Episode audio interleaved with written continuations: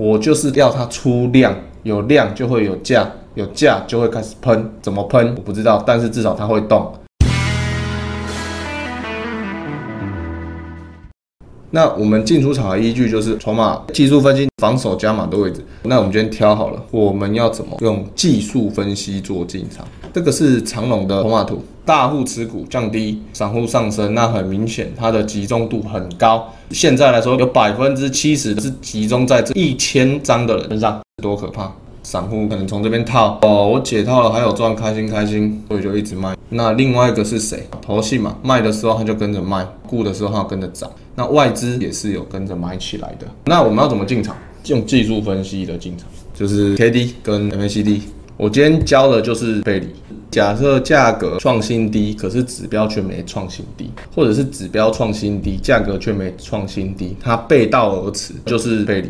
这个观念会这样做，是因为我的股票是做多哦，我不是多空都做哦，跟着筹码在做，我只会做多。今天主力在卖的时候，我不会去放空哦，没得做多，我就换标的而已。代表说技术指标只能找多的方式去做嘛。那我们都知道筹码有人在顾了，而且我们不做空。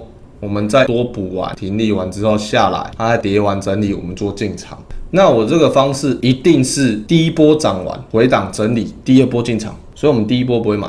那背离我会怎么做？首先指标这边新低，然后第二个低没破低，它这里打底，价格没有碰新低，不是看到背离我的冲以为盖饼啊？没有，我看到第一个打勾背离耶，我冲进去，等一下再给你背离，它可能会这样往下走啊。你可能觉得底部在这里，没有底部在这里，出现背离的时候，我们要确认啊。所以我会怎么做？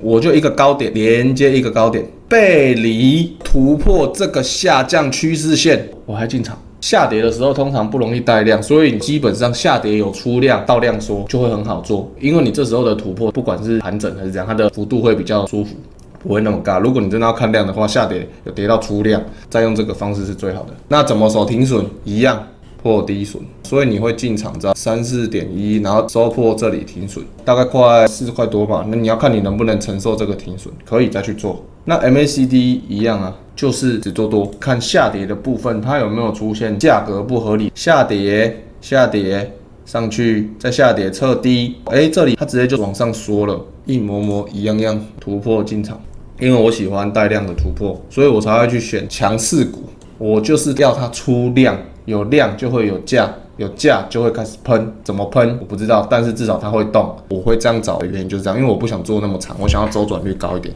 那这个是第一波做不到的做法，第二波做进场。